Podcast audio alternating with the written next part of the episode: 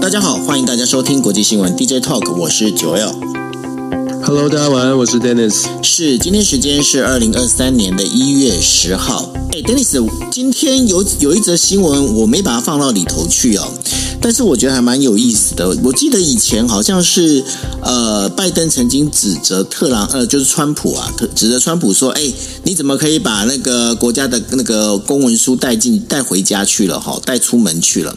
哎，好像他这一次有被那个 CBS 抓到，他也把那个公文书带回家，是有这回事吗？”你说拜登也把公文书带回家？呃，对啊，CBS 他刚好有这这则新闻啊，然后我没把我没把它写到里头去，你还没注意到哈？就带他，我还没有注意到。对呀、啊，他带到办公室里面。不过这个还蛮有意思，我们可以明天来聊一下。好，没问题，我们来研究一下。不过他的这个情况应该不会像川普这么这么这么。很夸张吧？因为川普是整个搬回他在佛罗里达州的庄园呢。对，那然后呃，因为今天晚上的时候，刚好日本的那个电视新闻在谈这件事情哦。那因为呢，他带的公文书是据说啦，这是 CBS，就是刚好就呃，刚好有一个律师爆料，他爆料就是说，他把他带回到就是他的那个办公室里头啊，就是因为那个时候是刚好是他在那个奥巴马。时期，他不是担任那个副总统吗？哦，副总统。对，嗯、那然后呢，他好像也有做类似的事情。那现在呢，这个当中有一点点罗生门，那到底是怎么一回事？我们明天来讨论这件事情。哦。好好好，我稍微看了一下这些新闻。对他，他其实是在那个拜登在宾州大学，因为拜登在宾州大学成立一个拜登呃拜登研究中心。哦，就他副总统卸任之后，嗯，然后他那个拜登研究中心有一个档案室，我刚刚稍微快速的看一下新闻哦，他那个档案室里面发现一些文件，那个文件上面有盖那个那个机密的那个章哦，所以就引发一些争议。那我觉得，我觉得以数量跟规模，就像我们刚刚说的，跟川普可能没有办法相提并论，但但是你可以想象这个政治上面的效果，因为现在民主党之前都主打川普，就是他甚至是司法调查也在介入嘛，对不对？就是对，而且而且就说这是这是既然盖了私密的那个机密的章，就不应该外流的。那不论如何呢，现在拜登自己在这个研究中心，他的这个成立的研究中心，居然也发现了这个状况。你可以想象这个政治的后座力一定会有一些争争议的。而且美国马上就去问了这个刚刚当当选、刚刚上任的共和党的这个。众议院的议长马卡锡，那马卡锡就说：“你看，民主党过去这个呃长期 overplay，就是玩这个议题玩太多，现在等于是这个玩火自焚吧，有一点嘲讽。可是你可以，就像我们说的，这政治后座力应该不小。对啊，所以这个我们明天来聊这个，来聊一下政治后座力。因为有很多时候我发现很多政治人物在操作，那那个政治政治议题操作有时候就会像呃回力镖，对不对？”没错，所以有的时候有些政治人物，他我也觉得很有趣。就是政治人物其实自己应该心里知道我们自己做了什么事，或者曾经走过什么事。但是有的时候你在攻击的时候，可能或者是在打批判别人的时候，可能一下子你知道这个肾上腺素或什么什么激素激发了，就狂狂。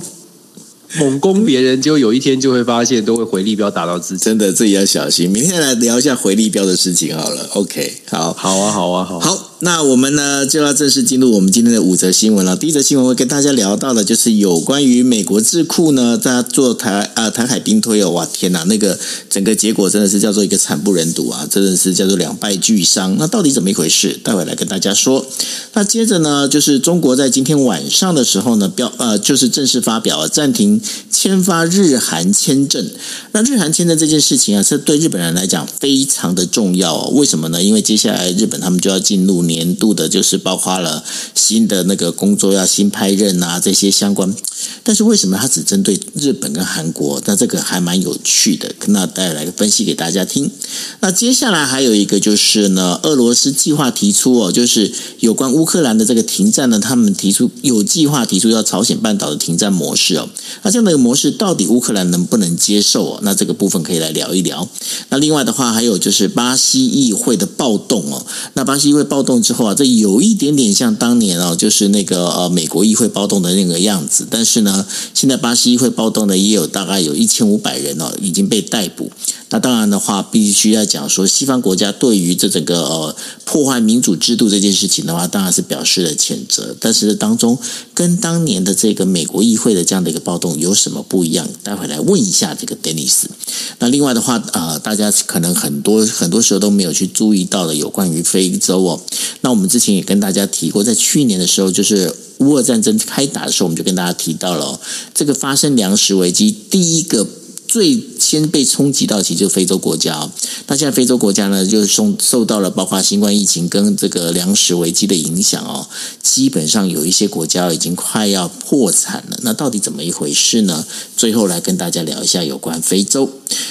好，那我们呢，第一进入第一则新闻了。第一则新闻要跟大家讲的就是呢，美国有线电视新闻在九号的时候报道，美国智库战略与国际研究中心 CSIS 在进行兵棋推演，有关于中国解放军在二零二六年入侵台湾的时候呢，这个整个结果显示呢，除了台军之外呢，也会造成美军还有解放军以及日本自卫队的一个伤亡惨重。那当然呢，在这场战争当中啊，中国也不可能打赢。那美军军虽然是惨胜，但是呢，它基本上也是跟解放军呢是两败俱伤，双双陷入瘫痪。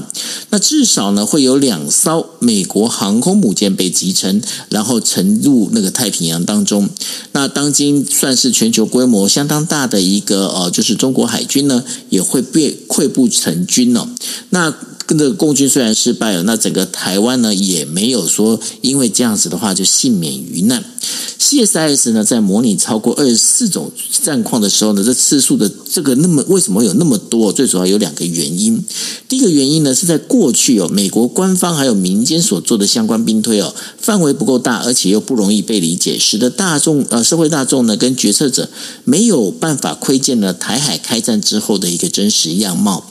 那所以呢，CSIS 的高级顾问兼这个兵推计划的三名主持人之一坎森他就讲喽，台海的这个兵推哦，并非是机密哦，那那然后通常呢只做一次到两次。那第二个原因呢，是因为呢，这必须要在解决哦有关台海战争的两个基本问题，哪两个基本问题？第一个问题就是中国去犯台这件事情会不会成功？那中国如果犯台的话，到底要付出多大的代价？那结果呢？这个兵推结果是。中国犯台呢，他没办法成功，而他要付付出代价是相当的巨大。那这样的一个兵推呢，估计呢，美军呢将会损呃损失了两艘航空母舰，要然后以及十到二十艘的大型的水面呃水面作战舰哦。那在三个星期的战斗当中呢，将有三千两百名的美军丧生。那这个是美军呢在伊拉克以及阿富汗的这个二十年来的这个战死人数当中的一半左右。另外呢，根据这个解放军的一个估计哦。大概会有一万人会因为因此而战死，那然后呢，包括了就是呃损失一百五十五架的战机以及一百三十八艘的大型船舰。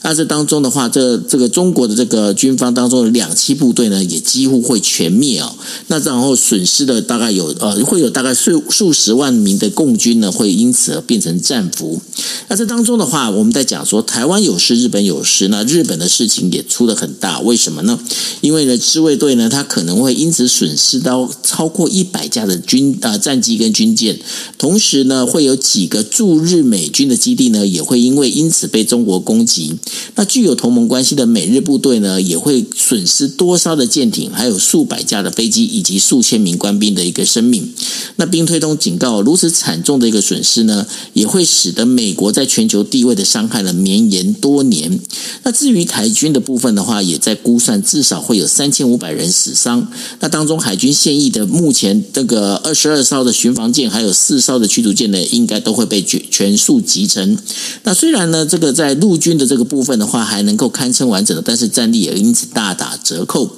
那这对于整个台呃，他必须也要防范哦，就是防卫整个台湾已经是没有电，而且已经没有什么基础公共现呃设施的这样的一个状况。但是这听起来哦，这整个一个战争其实非常的恐怖，而且呢，这战况激烈。你怎么来看这样的一个兵棋推演的结果呢？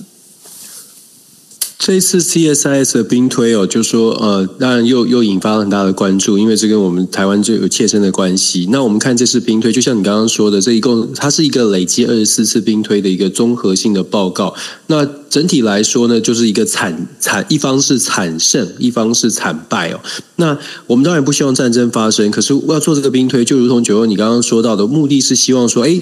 看看，如果大家都呃设定一些条件，如果全力以赴的话，会是什么结果？然后解放军有没有可能拿下台湾？那当然，打最后的结论答案是，呃，以结果来说是是拿不下，是因为台湾是易守易守难攻，所以台湾是没有办不会被不会不会这个是有办法可以抵挡解放军的。可是呢，这个。兵推当中，我们要特别注意的这个报告一百多页，我昨天很认真的看。其实它设定了一些条件，我们可以大家来思考一下，设定这些条件有没有可能顺利的完全按照这个假定的想定的条件来走。首先，第一个条件是台湾的全民国防意志，大家都愿意。奋勇杀、奋勇抗战到最后的一一最后的这个一兵一卒哦，这是设定的一个基本的条件。因为他这个美国在做兵推的时候呢，要设定的是说，台湾必须像乌克兰一样，不能像阿富汗，必须像乌克兰是真的，大家现在是全民皆兵。那这个是一个基本的基本的假设。好，如果能够达成这个基本的假设呢，第二个基本的假设呢，在这一次的这个要达到这样的结果，第二个基本假设是，美国要在二十四小时到三十六小时之内立刻决定出兵。兵协防台湾，也就是派部队来到台湾，不是只是提供军备或者是援助，而是真的部队要开到台湾，空降到台湾。为什么这么说呢？这个兵推完全的呃特别讲到说，如果没有办法用军事介入的话，时间拖得越长，而且要快速。如果没有快速的兵军事介入，事实上美军再后来来后期来介入的是呃，他的伤亡人数会不断的累积。刚刚九二你说的设呃设定的伤亡人数在三千多人，那是在最基本的假设，就是二十四到三十六小时之内就做出回回应。他其实有推估说，如果是超过了几天之后，最多的伤亡人数可能会破万。如果太晚投入的话，这个优势会失去。所以。DSIS 其实它是推呃建议说，如果真的要介入的话，必须要快，而且要非常及时、非常立刻。可是我们又必须讲到这个假设，我们就要回想一下过去哦。其实很久很久之前，对现在来说了，八二三炮战哦，拿拿出这个举举这个例子，八二三炮战我们都知道，一九五八年，民国四十七年八二三炮战，当时有中美协防条中中某中美共同防御条约，当时我们我们台湾岛上还有。所谓的美军基地哦，可是美国什么时候正式的决定要采取行动来支援呢？八二三炮战开打，八月二十四号，美国国会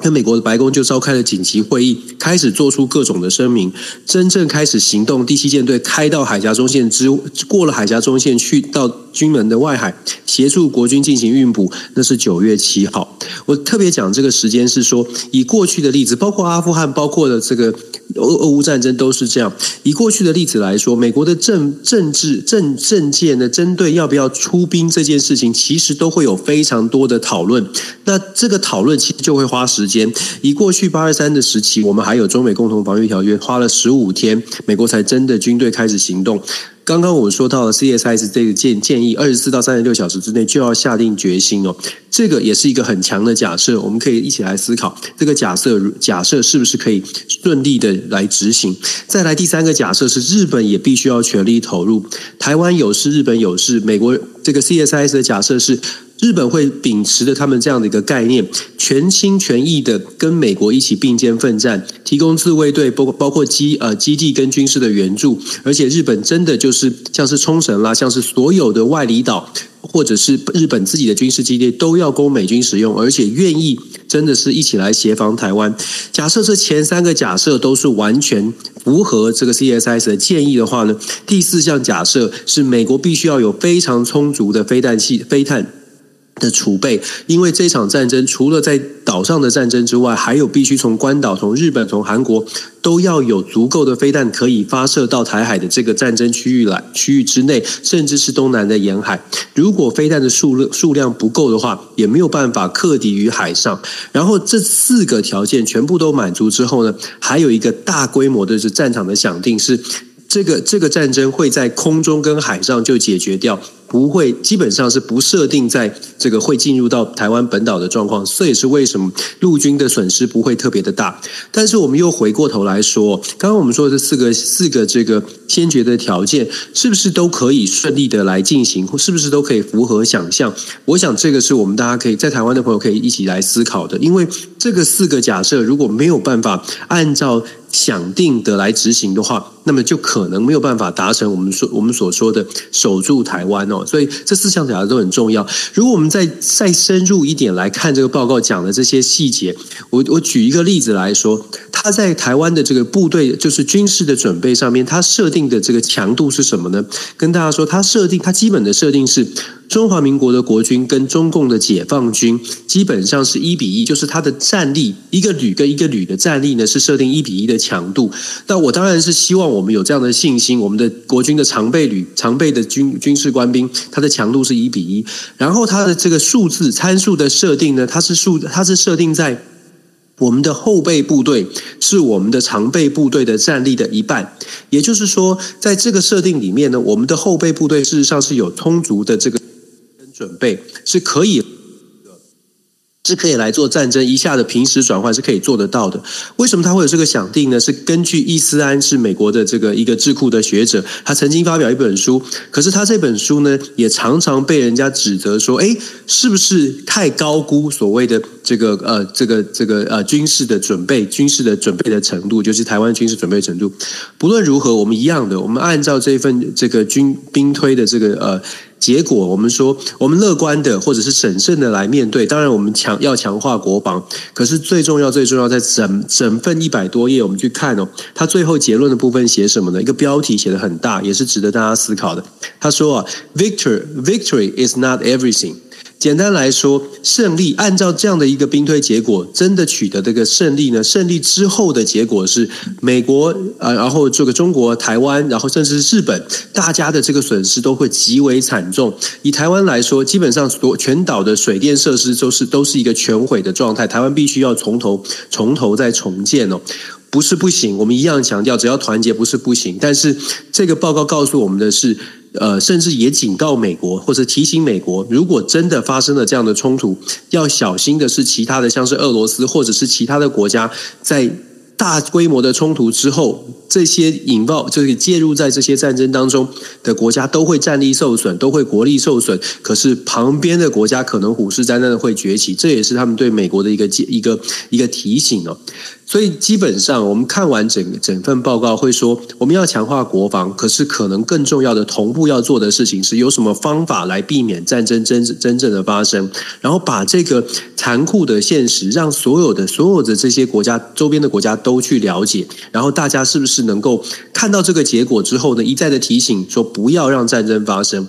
当然，这是一样的。我们说这是理性判断的结果，我们就怕有人不够理智。我们一直都在说，跟面对现在的这个北京当局，怎么样来找到一个沟通的方式，不是要。逼着被我们逼着被跟要要和谈或什么的，而是有没有办法透过其他周边的国家，甚至是这样的兵推结果，去提醒说，如果你想要经济发展，你不不要走到这一步，这对大家都没有利，然后你还不会得到相对应的成果。所以我们说，看到这种兵推呢，一方面是觉得嗯呃，好像我们还是还是可以有有我们是可以守住自己的，可是另外一方面也要去反思。真的是胜胜利，我们求的胜利到底是哪一个部分呢？什么样叫做胜利？大家的和平，但战争不要发生是比较呃，是是对大家比较好的，还是说我们我们要要怎么样来面对说，诶，可能会兵凶战危的状况，但是没有做特别做做一些提前的准备？我想。好多次的兵推都做出类似的结果了，然后还有对我刚刚忘了忘了特别讲了，这次 CSI 设做的兵推是设定那个年份是二零二六年，这个也是很值得万味的，因为美军的假假定是二零二七年解放军会达到现代化的一个新的进程，所以他在做二零二六年二六二六年的兵推的时候。某种程度就是就是说，如果在现解放军现代化还没有完成到达他们设定的目标之前，会是这样的结果。我相信 CSIS 或者是美国的其他智库也有部分已经已经开始在做兵推，是二零二七年或者是二零二七年之后哦。我们我们陆续还会看到一些新的报告。简单来说啦，台湾该做的事情是一定要做的，可是该有的这个理性跟智慧也不能也不能少。另外，根据那个 Financial Times，他们有一则新闻在提到了，就是说。台湾的国家太空中心啊，他们现在计划呢，计划什么事情？计划呢，要把这个负责这所谓的低轨卫星通讯的这样的一个专案啊，要把它独立出来。为什么要做这件事情呢？当然也是因为呢，会考虑到就是万一如果台湾受到了就是中国入侵台湾这件事情的话，那整个台湾的一个通讯设备，不管是电缆线也好，或者是整个一个全岛的这样的一个就是通讯设备也好，可能会受到攻击。哦，那对这件事情的话，Dennis，你觉得怎么样？因为呃，现在呃，好不容易我们呼吁了半天之后，的确现在有看到，就是国家太空中心呢，对于这整个呃，就是我们在讲通讯，就是卫星通讯、低轨卫星通讯这件事情，已经愿意去着力去做一些事情。那我不晓得说你怎么来看这样的一个就是报道。我觉得低轨卫星通讯当然对台湾来说是是是必要，就是必须发展的。因为低轨通讯、低轨呃卫星基本上它的功能就是在通讯哦。对于我们来说，不论从国防的角度，还是从财呃这个商业发展的企业发展的角度，或者是甚至台湾在整个科技产业上未来的未来的这个发展里面呢，是不是能够再找到类似半导体产业的这种新的一个呃台湾可以冲出来，或者是台湾可以带领引领全球，然后变成更加更重要，甚至用。来防护、守护台湾的一个新的新的这个方式哦，所以低轨卫星事实上对台湾来说是一个非常值得发展的，这毫无疑问。那当然了，因为它低所谓的低轨通低轨卫星，就是在就说在这个太空上面哦，它的距离其实低轨卫星是距离太距离地球最近的。那但但可是呢，低轨卫星呢，它也它当然有好处有坏处。坏处是低轨卫星其实对于所谓的军事，它的帮助是有限的，因为中轨道以上。基本上才是在导航啊，或者在军事是能是能够有效果。所以，我们的我们发展的低轨卫星，对于台湾的通讯科技，对于台湾未来可能需要的这个这个产业是很有帮助。可是到目前为止哦，其实我觉得。我们看到的，当然我们现在已经看到蛮好的部分是全，好像政府已经开始全力的在推动，感觉起来呢，新低轨卫星确确实实是将来我们我刚刚说了，就是半导体产业之外另外一个台湾的强项，因为台湾其实在电电子通讯相关的这个设备上面，其实台湾有一定的强度，在不管是在现在的五 G 还是未来的六 G，事实上台湾的基础设施是够的，怎么样能够凝聚国家的力量，把这个产业能够发展起来，甚至是变成台湾的一个。台湾一个最强的地方，有有些朋友可能会就觉得说，哎，发展发展低轨卫星，你台湾可能连火箭啊，这个发射发射火箭可能都还不是这么的世界的名列前茅。可大家别忘了，这种现在这种火箭发射把卫星送上低轨，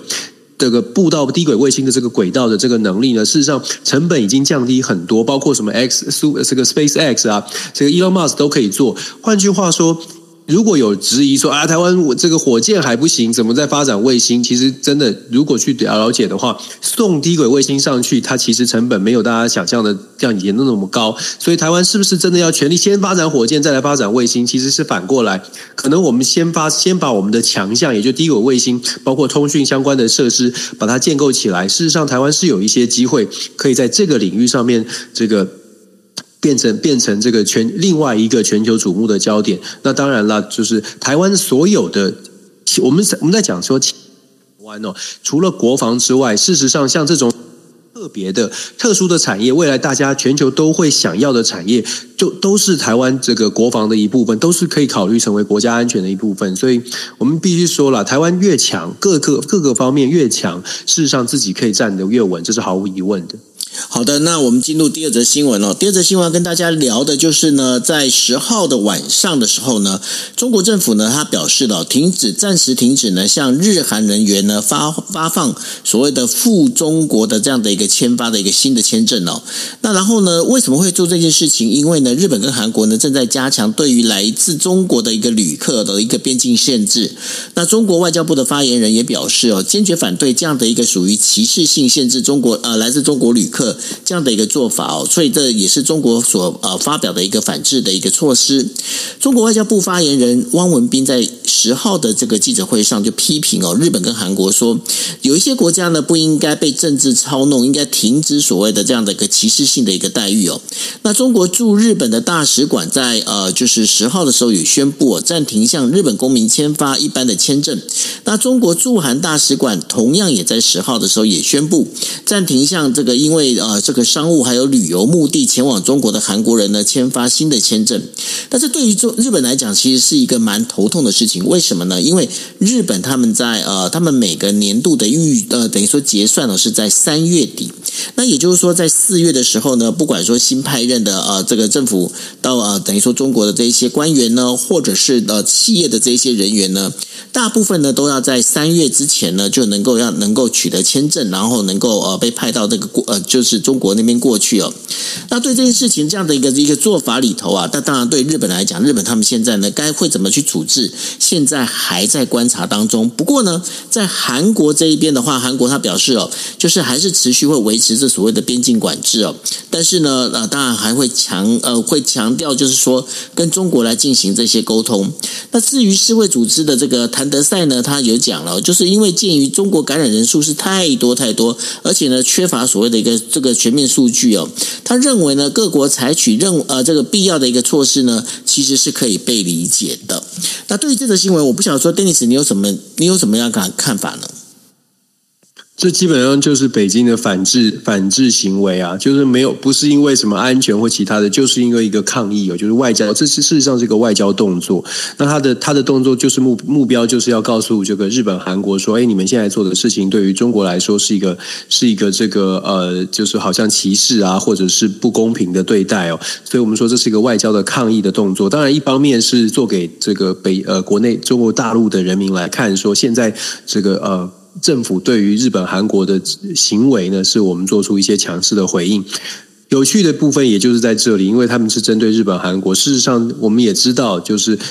针对中国大陆的旅客入境，有做很多的不同的要求或者测试的。事实上，不止日本、韩国啊。可是为什么北京挑着日本、韩国赶快来做这样的一个反应呢？它就是做，就基本上就是一个政，比较是外交的动作，一个政治的动作。它的象征意义是比较大。那实质实质上面是不是真的说，好像中国会全面的、全面的又回复到战狼外交？我觉得比较值得关注的是说，现在你可以看到，二零二三年开年之后。北京对于外交政策上面有趣的变化是，好像从过去的战狼开始做一些转变。所谓的转变，就是不管是秦刚，不管是王毅，他们对外的态度都变得比较温和。这个温和的态度，你又 你又会再进一步的去看，就是说他的温和态度是针对有针对性的。他对非洲很温和，他对俄罗斯、对对土耳其很温和，对阿富汗很温和。可是对于对他比较呛的，像是日本、韩国现在比较强势的，诶，就没有那么温和。该该反击他就会反击。对美国，他也基本上是。希望可以和缓的，所以他的外交策策策略，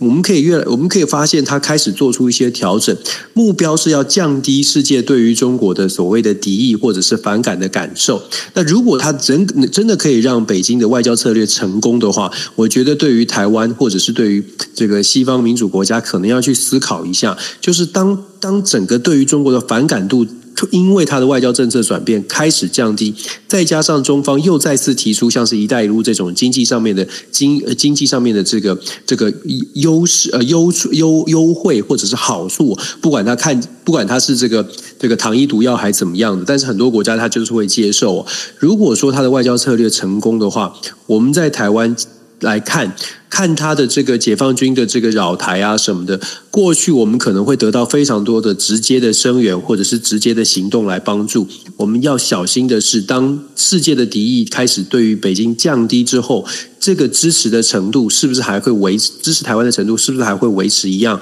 口头上的还是实际上的？我想台湾现在遇到的状况是说，我们看到日本、韩国签证连带影响的连带的考考量整个中国的整个对外的政策，我们也要台湾也要思考一下。自己的外交政策，是不是我们现在有这么多的支持的时候，我们有哪个方向是可以争取多一点的好处的？不管是经济发展，还是在国际舞台上，怎么样在趁现在还这个可能对台湾还相对来说有利的时候做一些事情？那我想，日本、韩国的签证呢，基本上就像我说的，它是一个外交的手段，所以等到日本、韩国做出调整的时候，这个、这个、这个呃签证的禁令也会做出调整，它就是一个抗议而已。是哦，那所以呢，这个接下来会怎么样来看这一场哦？就是我们在讲的中国在这个外交的这场秀哦，那这也是我们很值得观察。那就像刚刚 Dennis 在讲的，就今天的一个新闻，还有一则非常有意思，大家就非常在意的是那个呃赵立坚哦，那赵立坚被关呃被调被平调这件事情呢，也在整个一个我们在讲这个 SNS 这个社群媒体里面造成有一点点的一样回响哦。那一次很值得来看到底是战狼外交啊，接下接下来到底会怎么走？好，那我们接下来要跟大家聊到的，就是乌克兰的一个官员指出哦，就是俄罗斯呢，他正在寻求一个所谓的朝鲜半岛的这个停火模式。那希望呢，就是呃，俄罗斯呢，希望能够分治乌克兰的领土。那俄斯呃，就是俄罗斯在九号的时候呢，正式否认了这样的一个停火呃的提议哦。但是呢，也有部分的观点会认为哦，俄罗斯正试图的确保他现在所占领到的这个乌克兰的领土呢，能够呢实实际的能够把它保存下来哦。那所谓的朝朝鲜半岛的这个方式呢，其实就是在呃乌克兰南部跟东部被占领的地方呢，呃，希望呢能够就是俄罗斯希望能够跟乌克兰呢，就是等于说能够呃分治管理哦。那当然了，这个说法是来自于就是俄罗斯总统普丁的一个亲信啊，也就是那个呃。达尼洛夫他在讲的就是说，诶，这可能会朝这样的一个做法来做，但是呢，这个部分的话，这个说法已经被呃，就是俄罗斯总统呃这个发言人呢，叫做佩斯科夫呢，在记者会上面否定了这样的一个说法。丹尼斯，现在其实，在乌俄战争当中哦，已经开始陆陆续续传出各种不同的一些，我们在讲一些声音，不管说像今天所聊到的这个朝鲜半岛方式的这样的一个停火协议，或者呢，就是包括了我们在讲的在呃去。去年年底的时候，呃，这个泽伦斯基他访美，那大家好像开始在寻求怎么去下台这件事情。你觉得这个算是一个好的一个讯息吗？我其实觉得这个还可以，还需要再观察一阵子啊。为什么这么说呢？因为主要的原因是因为这个朝鲜半岛的模式，我们知道就是三十八度线哦。可是如果是以朝鲜半岛的模式，代表乌克兰必须要做出一些让步，也就是说，现在在乌克兰在乌俄战争，现在可能在俄罗斯占据的这些这些呃土地呢，可能要画出一条线，不会是画在原先的边界。既然不是原先的边界，就代表乌克兰必须要放弃领土。可是这不并不符合。泽文斯基之前的这个期待哦，所以乌克兰呃跟俄罗斯双方都有不同的声音。那乌克俄罗斯是有人跳出来说，这是一个这个假消息，这是乌克兰自己自己这个呃污污名化俄罗斯，或者是或者是设定一些呃策略。那乌克兰这边呢，则是强调说，这是俄罗斯的这个狼子野心啊等等。不过总而言之哦，我们说目前的乌俄战场上面的局势，让我们觉得整个和平的曙光还没有看见。我们不是说看见曙光，而是还没有。看见，因为不管是在这个延迟的交锋，甚至在上个周末所谓的俄罗斯东正教的耶诞节宣布要停火，但是乌克兰强调这是一个这是一个包藏祸心，这是假的。所以我们可以看得很清楚，就是现在呢，我们会进入到一个状况，就是战场上会继续继续有一些战，继续有一些战争，甚至很不想看到，可是很有可能会出现的是，俄罗斯还会大规模的做做一番攻击哦，因为希望可以在谈判桌上。逼着俄罗，逼着乌克兰去低头，然后我们在外交上面也会看到越来越多这种讯一这种讯息，然后看看双方的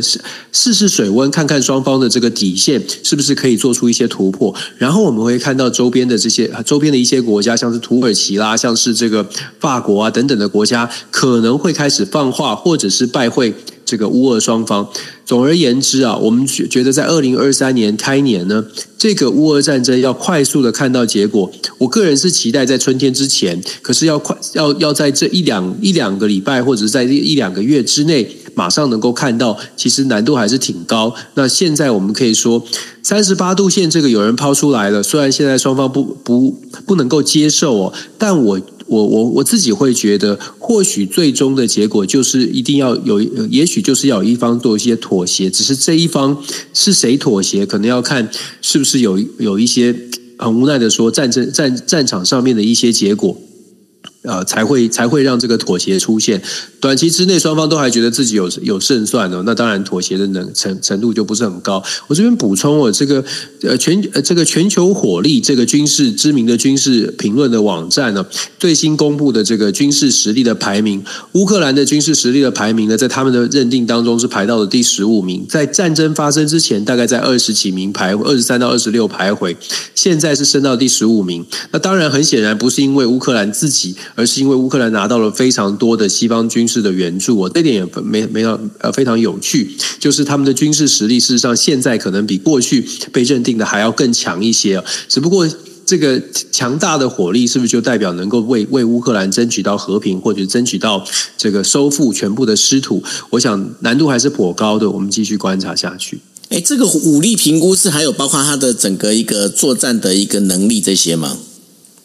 他这武力评估是按照他们的这个收集的资讯，是把所有的军事上面的，包括设备，就是硬体上面的，所以他们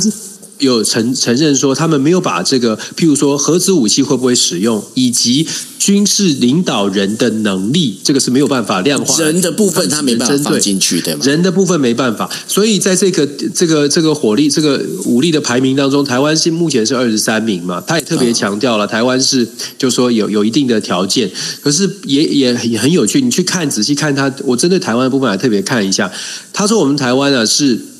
这个呃，人民跟军事军军军军军人的这个比例呢，是全全球排名算是很后面很后面。他一百四十五个国家，我们一百四十五。然后他，但是他又特别讲到说，台湾的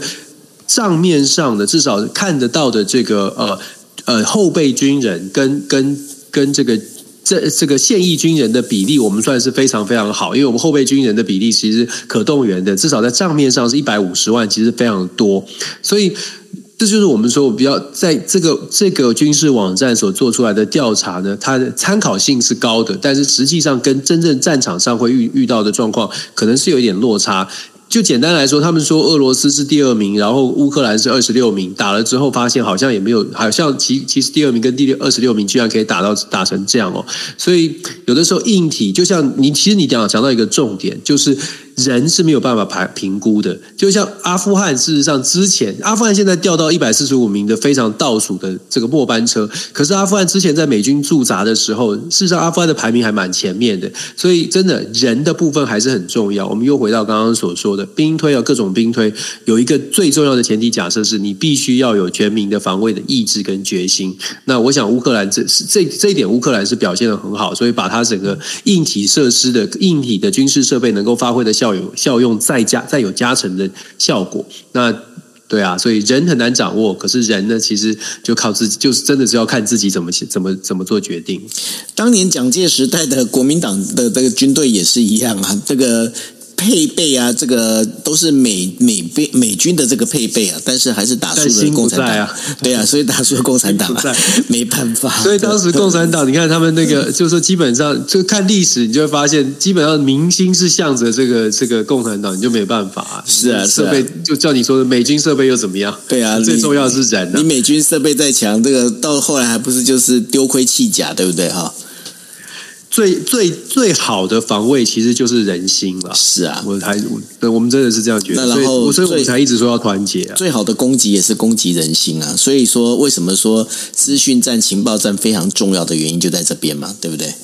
没错，没错，是好。那我们进入我们第四则新闻哦。第四则新闻要跟大家聊到的哦，就是巴西司法部长呢，在九号的时候在开了一个记者会哦，就说呃，这一次总共有一千五百人呢，在首都巴西利亚的这个议会袭击事件中呢，已经被呃被逮捕了哈。那被这拘留逮捕的这些人呢，他们现在都被指控是有破坏财产跟企图发动政变。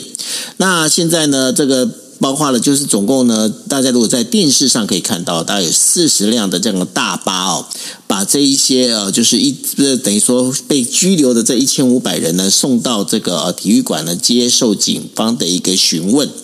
那在这当中的话，因为呃，这当呃必须的来讲，就是在九号上午啊，卢拉总统啊，跟三国元首签署一个联合声明呢，那他同时呼吁哦，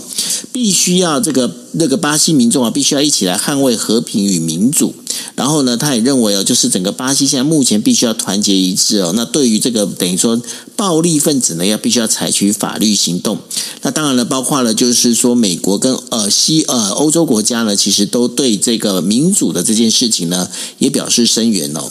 Dennis 这一次的这个暴动啊，跟呃，就是上一次的这个发生在美国议会的状况呢，其实非常的接近哦。那对于这样的整个一个状况，你怎么来看？这个感觉上好像整个就是全球这个民族、民族主义、民主国家这样的一个事情，未来会不会越来越多啊？我觉得会比较不，我没有办法太乐观了。原因是因为我们看到现在的两党政治的国家，基本上都发现，因为各个政党都努力的在争取他们的选票的极大化。可是选票极大化呢，它的先第一步是先把选票自己的选票先巩固住。那想要巩固自己的选票，就必须在这个论述上面必须跟对方另外一个大党做出一个非常大的一个区别。所以就变成我们常常会看到，为了反对而反对，为了不同而不同。因为如果不做出这样的反对，或者是不做出这样。这样的区隔的很多的民众是没有办法感受到为什么我不能投这个政党，所以每个政党都会努力的把它这个你群跟我群把它做一个很明显的切开。然后呢，我们又知道大部分的民众，很多的民众基本上在生活当中很忙，大家不会去关注政治，所以政党的标签变成了大部分的甚至是中间选民，他们在做会做做出最后选择的时候，可能很快速的给一个印象。所以每个政党都在做表演政治，强调自己在哪一个议题上面特别强，然后一般的民众不关注政治的，他就会他就会在关键的议题上面觉得，哎，我最重视枪支问题，我最重视治安，我最重视堕胎，他就会去选择那个好像广告上面做的很大，或者是很很多的这个形象上面做的很好的特定议题的政党，他就会做这样的选择。所以，我们说两党政治的民主国家，基本上我们都会看到越来越走向两极，而且越来越在议题上做一个非常非常的明显的区隔。那现在巴西发生的这个国会骚乱事件，跟两年前美美国一月六号，二月二零二一年美国一月六号国会骚乱事件有异曲同工之妙。一方面是因为两党政治互相的不猜疑，互相的完全不信任，再加上呢所谓的这个保守派的阵营哦，这个波索纳洛。他又透过各种的管道去强调选举不公，选举是舞弊的，那就导致他的这个支持者呢，就是都非非常的深深深的相信，完全不愿意去去听另外一方的说法，深深的相信这场选举就是不公平的选举，所以引发了这样的一个骚动。那又像就像我们刚刚说的，就跟一月六去呃两年前一月六号的这个呃美国的国会骚动事件非常类似，保守派的阵营觉得这个我们的国家不能被这个呃这个被人偷走，然后呢，做出的行为也非常的类似。资讯，我们说现在的资讯管道非常流通，透过脸书，透过 Twitter，然后社群媒体集结的非常的快速。可是呢，集结快速不代表人的互信有增增加，也不代表正确的资讯就有办法能够传播。相反的，可能不正确的资资讯，或者是比较呃冲突性的言辞，反而会让很多本身心里就觉得有不公平的人，呃。感感受更加的强烈啊！那这一次的这个巴西的骚动事件，我们看到媒体就已经就有报道了，像是比较极右派的波佐纳洛的支持者，或者是非常保守的政政这个呃呃。这些这些群众呢，他们是有在聚集的，透过脸书，透过透过 Twitter，有在聚集民众，然后甚至是有游览车把大家带到这个巴西的首都进行这样的一个示威抗争的行动哦。所以它不是没有组织，而且它也不是好像就是说呃，大大家大家完全的这个自自动自自自己想办法前来首首府，而是有一个大规模的这个动作。这也是为什么政府必须要做出回应哦。可是你也可以想象。这个示威抗议，然后这样的一个镇压，或者是这样的驱赶，或者是这样的这个拘捕，它它只会加深社会的裂痕。那你刚刚提到说这个世界会不会其他的地方会不会一样发生？我觉得，呃，我个人就说比较不没有那么乐观。我觉得在其他的两两党制的国家，可能会慢慢都出现这样的现象，除非我们真的可以提升我们的民主素养。就是说，第一呢是要了解假讯息，了解这个资讯。多方的去了解资讯。第二是必须要有足够的民主素养，去包容不同的声音，了解这就是民主的过程，而不是听到不同的声音，好像就要马上去打压，或者马上采取行动。稍微的缓一缓，比较有可能让这个社会稍微的和缓一些，两党的政治也才能够真的可以坐下来好好的理性辩论。那我觉得我们从美国跟巴西都已经看到了，其实美国你看这个众议院的议长的选举就知道，两党是完全不可能讨论，甚至党内都会。有不同的意见，然后党内不同意见还觉得自己可以靠着靠着这个坚持自己的立场得到更多的好处。所以，我们说民主政治啊，它虽然是现在我们还一般来说还是认为最理想的，可是民主政治有很多的缺点，是必须要能够透过民主素养，大家愿意理智的沟通才能够进步。能不能让民主进步，会是现在民主社会一个很大的，这个世世界各国的民主都遇到的一个最大的挑战，就在有没有办法想办法让让他的这个民主制度能够进进步，而不是只是为了选举的考量，为了上位而互相的攻击哦。如果是互相攻击的话，民主可能会可能会面临倒退的。其实哦，啊、我记得，呃，在我在台湾当记者的时候，我说在台湾国内当记者的时候，那有一次遇到一个叫做全民计程车的这个暴动哦，那是怎么样做法？哦、对，记得对，那然后他们其实就靠无线电去扣哦。那那时候当然没有什么 Line 啦，没有什么这个我们在讲 Facebook 啊这些，他们就是都靠无线电在扣。那为什么要提这件事情哦？就是说，其实会发现哦，就是当你聚集了一群人，那你刚开始的时候呢，你可能你可能是来自于义愤哦，那那个你可以去讲的，就是说你这个愤怒其实是它是正义的，它是有原因的，等等等等。但是呢，有很多时候，当你这个聚集的群众越来越多的时候哦。其实很难控制诶，那个整个情呃群众的一个情绪哦，这个一一一被引爆之后啊，那整个火烧起来哦，那真的是没有人可以控制得了诶。没错啊，就是你看人，你随便聚你聚集了一百个人、两百个人之后，其实你已经没有办法好好的跟大家传达一些一些力一些声音了。即使是台上有一个人，可是下面已经吵吵闹闹。你带带带一个班，当老师带一个班就知道了。如果学生真的要要要闹要乱的话，一个老师其实也很困难。如果你手上又没有什么权力，对，老师手上还有考试的分数的权利。我们说群众运动哪有？没有，谁管你？所以呢，大家真的要真的要审。审慎啊，那然后尤其是我就讲说，在呃很多时候，我们现在看到，不管是脸书也好啦，或者是奈也好，你看到了一些讯息哦，不管它是真是是真是假，真的是多想一回，然后呢，不要那么急的，就是要去抠你的这个同文层，千万多想一想，很重要，对不对？没错，没错，是好。那我们进入最后一则新闻了。最后一则新闻刚刚已经有聊到了，就是说，呃，中国外交部的这个像好像改变他的战狼外交的一个做法呢。那其实有这样的一个很大的一个就是一个动作可以看到啊，就是说，中国外交部长就是新任的外交部长秦刚呢，他现在正在非洲访问。而非洲呢，他现在遇到什么样的问题呢？非洲他现在遇到的问题是，包括新冠病毒呢，还有全球物价飙涨哦，那使得这个非洲的财政状况呢正在恶化当中，那中国呢，它也必须要重试重新检视哦，就是对于非洲的贷款，那能能不能被还哦？那这是非常一个重要的一个问题哦。那这当中有一个就是西非的加纳呢，在二零二二年的时候，它呃二零二就是去年年底中呃去年年底的时候啊，它就宣布了。宣布就是说，外币的这个债券呢，跟这个大部分的双边债务呢，都必须要停止支付。为什么呢？因为它现在已经没有能力偿还。那根据中国央行的这个就是资料呢，在九月份的时候，中国外债当中啊，有两百八十四亿美金啊，这就是借给了这个加纳哦。那这当中占的就是相当是百分之四十的这样的一个呃，就是一个比例在上头哦。那加纳的这个债务呢，其实是因为呢，COVID 的这个流行呢，变得一个更加的一个膨胀哦。那现在造成了现在它整个通货膨胀率超过百分之五十。那也有人开始要求国内的人呃，就是加纳国内的人士呢，要求这个总统呃阿库福阿德呢，那必须要下台哦。那在这整个一个状况里面，非洲呢现在呢不只是遇到了这所谓的这个 COVID 的一个问题，还包括了就是物价上涨、能源危机。Dennis，这接下来的话，非洲会不会又变成新的一个动荡的一个一个等于说算是一个要素呢？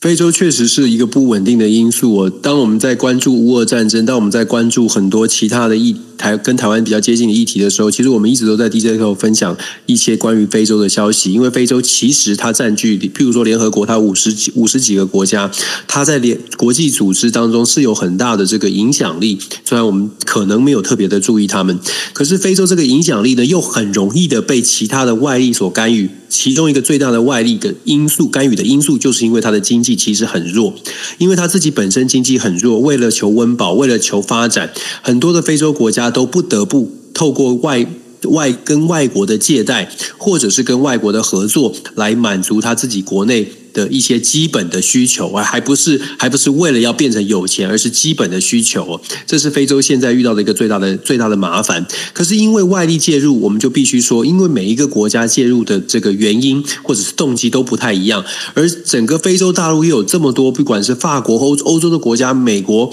或者是这个呃欧盟国家，还有中国、俄罗斯也在这个介入非洲。整体来说，在非洲你就会发现。想象那个画面就变成列强环伺，然后列强都在想办法要得到一些好处，或者是当然讲是讲合作，可是都想要得到一些好处，不管是政治的好处还是经济的好处，导致非洲国家现在不只是它本身动荡不安，它也牵动了国际政治，或者是也反映了国际政治比较竞争的一个状态哦。其实刚刚不讲，不只是讲到这个。呃，加纳或者是非洲国家很多的债务问题要靠外外力来解决，然后当然北京当局现在所做的，北中国所做的一些事情，就是在提供一些借呃借贷，但要会不会还呢？能不能还呢？其实对中国来说。能还就是就基本上就是当然是好事，可是不能还，因为我们可以看到中国对外的呃借贷借对外的贷款，其实都设定了签约的时候都设定一些条件，这些条件都是有经过非常聪明的一些选择。所以譬如说非洲国家，有些国家如果没有办法还这个外借外外债，尤其来自中国的外债，它可能就会丧失了机场、港口或者是一些矿产的开采权。那这个当然我们说缜密的计算了。那你说是不是只有中国这样？也不是。因为西方国家也会同样的用同类似的这个方式来取得，就像有些担保品哦，你担保一定是有价值的，各国都会这样做。但是呢，并不是各，并不是所有的这个国家都有一定的这个口袋里有一定的资源，或者是有这样的想法要去要去投入在非洲做这样的一个借贷。美国事实上，美国在就在去年底的时候召开的美非峰会，拜登总统提出来说，三年呢要给要援助非洲五百五十亿美元。然后在美非峰会在华盛顿召开的时候，拜登又自己说加码二十五亿美元的人道援助哦。他为什么要做这件事情？就是在告诉非洲说，未来呢不只是有中国可以来援助。事实上，美国或者是西方国家也会愿意提供这样的援助。然后呢，我们提供的援助还没有那么多的这个相对没有要求这么多的担保。可是这样的一个论述，我们说，如果真的要能够落实，或者是让真的非洲国家愿意买单，很现实的，你就是必须要资金到位，你就是必须要这个呃所有的计划都要能够落实。至今啊，到美美国到目前为止，这三年五百五十亿还没有一个完整的计划，而二十五亿的援人道援助呢，也是。坦白说，只闻楼梯响，还没有见人下来。也就是，不管是从哪一个机构要来处置，或者谁来负责，都还没有一个详细的计划。只有在美非峰会上面一个公开的宣誓而已。其实我们看到很多的时候，都是不管是非洲也好，其他的发展中国家、东南亚洲国、东南亚的国家也罢，基本上都是对于西方国家有比较，确实是有一些期待。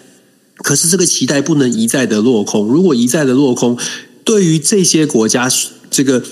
渴望被被援助或者是可需急需帮助的国家来说，他在没有选择的时候呢，可能就只能只能找现在愿意呃呃提供援助的中国或者是俄罗斯。这这就是我们看到的，就是说国际现实也很残酷的地方。我们知道，或者是我们觉得怎么样做比较是正确的方向比较好，但是呢，在现实上面。我比较好的那条路就是没有办法这个落实。那不管是对于接受方或者是给予方来说，其实都要去做一些反思。那我们说，整个二零二三年或者之后，非洲国家五十几个国家的这些动荡。它会牵连的不只是国际政治，我们要另外可以思考的是，非洲国家非常丰富的矿产资源哦，不管是对于未来的再生能源，或者是所谓的电池电动车，非洲有很多的矿产都是相对于这些呃这些未来的产业是有很直接的关系的，所以谁去抢占到这些能源的开采权、资源的开采权，谁去掌握了这些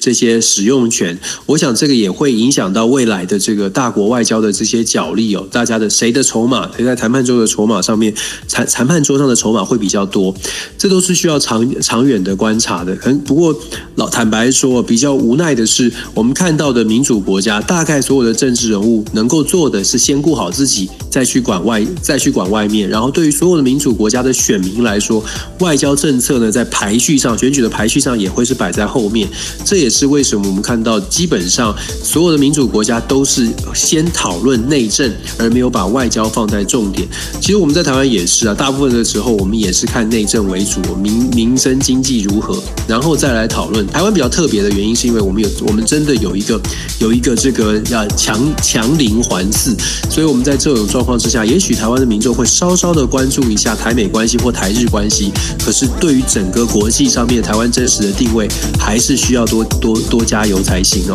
非洲是很遥远，中南美洲也很遥远，可是他们相对来说影响力也蛮大的。我们持续跟大家一起学习。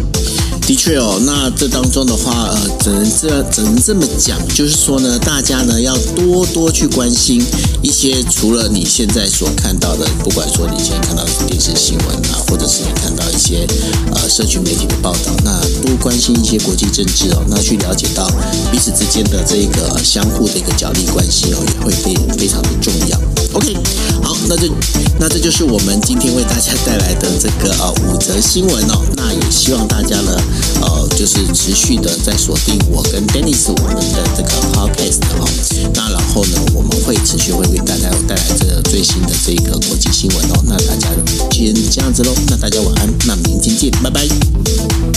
拜拜。